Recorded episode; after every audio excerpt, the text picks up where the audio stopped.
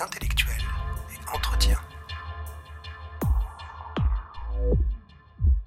La conscience. C'est une notion que nous avons déjà traitée en grande partie dans l'épisode sur l'inconscient. Nous nous sommes intéressés à la question de la vie psychique notamment, et nous avons vu que euh, on ne pouvait pas réduire la vie psychique d'un individu euh, à la seule conscience. Il existe des facteurs inconscients qui déterminent nos pensées, nos actes. On peut le montrer avec la psychanalyse, on peut le montrer avec euh, la sociologie par exemple, qui insiste bien sur cette idée que il se trame en réalité euh, des choses en coulisses. Il y a des mécanismes inconscients qui euh, opèrent sur nous, donc à notre insu. Ici, je vais examiner un autre aspect de la question philosophique de la conscience. Rappelons déjà ce qu'est cette conscience. Comment peut-on la, la définir? La conscience, on peut la définir comme la capacité subjective de s'apercevoir, c'est-à-dire de se savoir en train de penser ou de percevoir. Donc la capacité subjective de s'apercevoir, c'est-à-dire de se savoir en train de penser ou de percevoir. Nous savons tous intimement ce qu'est la conscience, puisque nous en faisons l'expérience en première personne, de la manière la plus subjective qui soit. Le problème auquel nous sommes confrontés, c'est est-ce qu'il est possible d'étudier scientifiquement cette conscience qui se donne à nous de manière subjective? Est-ce qu'on peut l'étudier de manière totale, de manière complète? Ou bien certains aspects de la conscience sont-ils par nature impossibles à étudier scientifiquement? Ici donc, l'interrogation porte sur deux notions en même temps.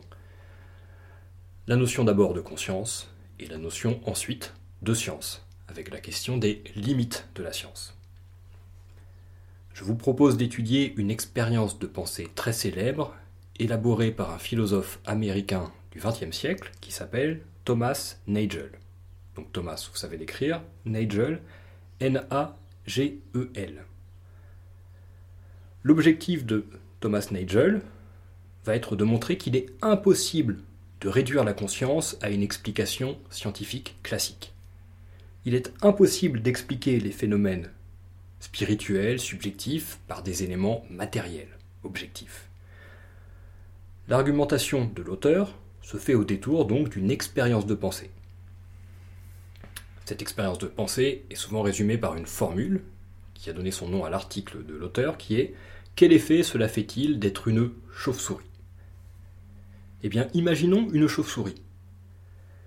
Attribuons-lui un esprit, une conscience. La chauve-souris sait ce que cela fait d'être une chauve-souris, grâce à son expérience subjective. Son expérience subjective, c'est l'ensemble des états mentaux relatifs au fait d'être une chauve-souris. Cette expérience subjective est réelle tout comme notre expérience subjective d'humain est réelle. Nos émotions, nos pensées que nous vivons et que nous connaissons sont réelles. Elles font partie du réel qui est l'ensemble de ce qui existe. Nagel appelle qualia, qui est un terme latin, Q-U-A-L-I-A, l'ensemble de ces états mentaux qui forment notre expérience subjective, donc les qualia. Est-il possible d'expliquer ces qualia scientifiquement? Par exemple, en étudiant le fonctionnement du cerveau d'un animal, que ce soit un humain, que ce soit une chauve-souris. Eh bien pour Thomas Nagel, ce serait là une démarche contradictoire. Les qualia sont des données irréductiblement subjectives, des données qui sont toujours vécues à la première personne du singulier. Je sens, je vois, j'aime. Tenter de les expliquer par des phénomènes objectifs c'est enlever aux qualia leur essence, c'est-à-dire leur caractère subjectif. Un scientifique pourra très bien, par exemple, disséquer une chauve-souris, étudier son vol en laboratoire, étudier son système nerveux, son anatomie. Il pourra découvrir quel est son mode de perception, de repérage dans l'espace, etc. Pour la chauve-souris, en l'occurrence, son mode de perception et d'orientation dans l'espace est appelé l'écolocalisation.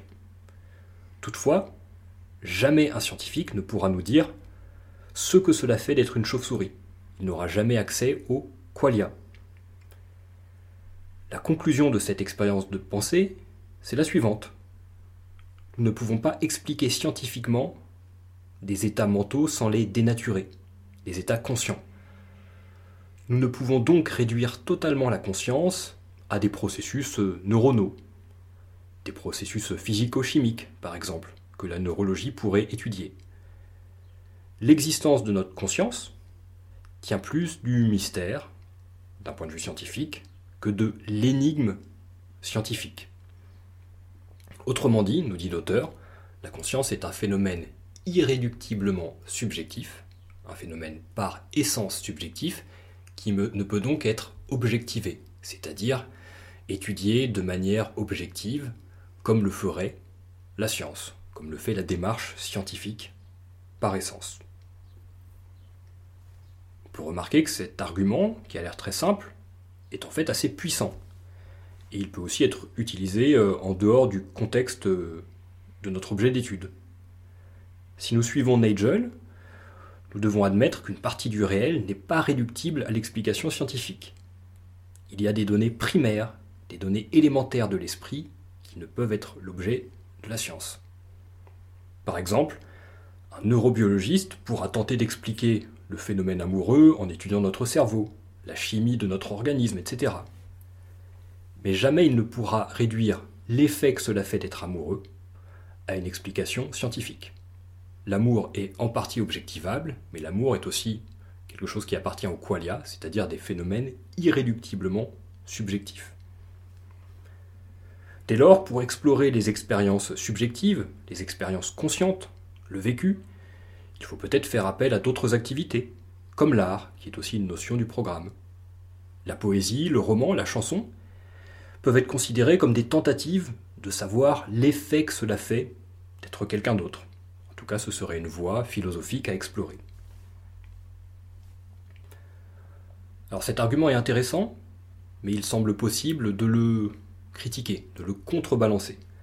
Je vous propose d'étudier rapidement un texte d'un philosophe concurrent de Thomas Nagel qui s'appelle John Searle, donc lui aussi philosophe américain du XXe siècle. Alors Searle s'écrit S-E-A-R-L-E. -E. Je vous lis son texte. Nous ne disposons pas jusqu'ici de principes théoriques unificateurs des neurosciences. Au sens où nous avons une théorie atomique de la matière, une théorie bactériologique de la maladie, une théorie génétique de l'héritage, une théorie géologique de la tectonique des plaques, une théorie de l'évolution par sélection naturelle, une théorie du pompage du sang par le cœur et même une théorie de la contraction musculaire. Nous n'avons pas en ce sens une théorie du fonctionnement du cerveau. Nous connaissons beaucoup de faits sur ce qui se passe effectivement dans le cerveau, mais nous n'avons toujours pas d'analyse théorique unifiée de la manière dont ce qui se passe au niveau de la neurobiologie permet au cerveau de faire ce qu'il fait pour ce qui est de causer, de structurer et d'organiser notre vie mentale. Comme les auteurs des manuels standards, je me suis principalement exprimé comme si le neurone était l'unité fonctionnelle de base, et peut-être cela est-il exact. Mais à l'heure actuelle, nous ne le savons pas. Peut-être s'apercevra-t-on finalement qu'essayer de comprendre le cerveau au niveau des neurones est aussi vain que d'essayer de comprendre le moteur d'une voiture au niveau des molécules métalliques du bloc cylindre. Le mystère de la conscience disparaîtra progressivement lorsque nous résoudrons, le problème biologique de la conscience. Le mystère n'est pas un obstacle métaphysique, susceptible de nous empêcher de comprendre un jour le fonctionnement du cerveau. L'impression de mystère vient plutôt du fait qu'à l'heure actuelle, non seulement nous ignorons comment il fonctionne, mais nous n'avons même pas une idée claire de la manière dont le cerveau pourrait fonctionner pour causer la conscience. Nous ne comprenons pas comment une telle chose est, ne serait-ce que possible. Mais nous nous sommes déjà trouvés dans des situations semblables par le passé. Que la simple matière pût être en vie paraissait il y a cent ans relevé du mystère, et la discussion fit rage entre les mécanistes, qui cherchaient une explication chimique et mécanique de la vie, et les vitalistes qui jugeaient une telle explication impossible, considérant que n'importe quelle explication nous obligeait à postuler une force vitale, un élan vital, situé en dehors des simples processus chimiques et rendant la vie possible. Aujourd'hui, nous avons du mal, ne serait-ce qu'à recouvrer le sens de la difficulté dont la génération de nos arrière-grands-parents fit l'expérience sur ces sujets. Le mystère ne fut pas seulement résolu parce que les mécanistes gagnèrent et que les vitalistes perdirent le combat, mais parce que nous sommes parvenus à une conception bien plus riche des mécanismes en présence. Il en est de même pour le cerveau. L'impression de mystère disparaîtra lorsque nous comprendrons la biologie de la conscience avec la même profondeur dans la compréhension que celle avec laquelle nous, comprenons à présent la biologie de la vie. Alors bien évidemment, vous n'êtes pas obligé de comprendre tout ce qui se dit dans ce texte, et vous n'êtes pas obligé d'être familier avec toutes les euh, théories scientifiques qui sont évoquées. L'important, c'est de se concentrer sur l'argument central, qui est un argument de bon sens. John Searle nous dit qu'il suffit en réalité d'observer l'histoire des sciences pour constater que ce qui était jusque-là considéré comme impossible à expliquer finit par trouver une explication scientifique satisfaisante. John Searle prend l'exemple de la vie, du phénomène du vivant, qui a longtemps été considéré comme un mystère absolu, avec de nombreux philosophes qui proposaient des arguments en faveur de l'idée que le vivant était euh, de l'ordre du mystère. John Searle nous suggère que nous sommes dans la même situation actuellement avec la conscience. Nous avons des philosophes comme Thomas Nagel qui redoublent d'inventivité pour euh, défendre l'idée que la conscience relève du mystère, de l'objet euh, non scientifique par essence. Ce que dit John Searle, c'est que ce n'est qu'une question de temps avant que les observations, les outils d'analyse euh, progressent pour que nous puissions un jour expliquer scientifiquement le phénomène de la conscience, pour que nous puissions en rendre compte. C'est donc un argument qu'on pourrait dire de bon sens et un argument probabiliste. John Searle nous dit qu'avec une bonne probabilité, on peut espérer qu'un jour la conscience soit scientifiquement étudiée, malgré actuellement les réserves euh, émises par certains philosophes qui nous parlent d'obstacles infranchissables, de limites euh, absolues. Il y aura probablement, nous dit John Searle, un jour, une science de la conscience. Donc vous voyez qu'ici, nous avons deux doctrines concurrentes. L'une qui nous affirme que la science ne peut être un objet d'étude scientifique, et un autre auteur qui nous explique qu'actuellement, la science n'est pas étudiable convenablement d'un point de vue scientifique, mais qu'il y a fort à parier qu'elle le sera un jour, grâce à l'avancée des sciences, grâce au progrès scientifique.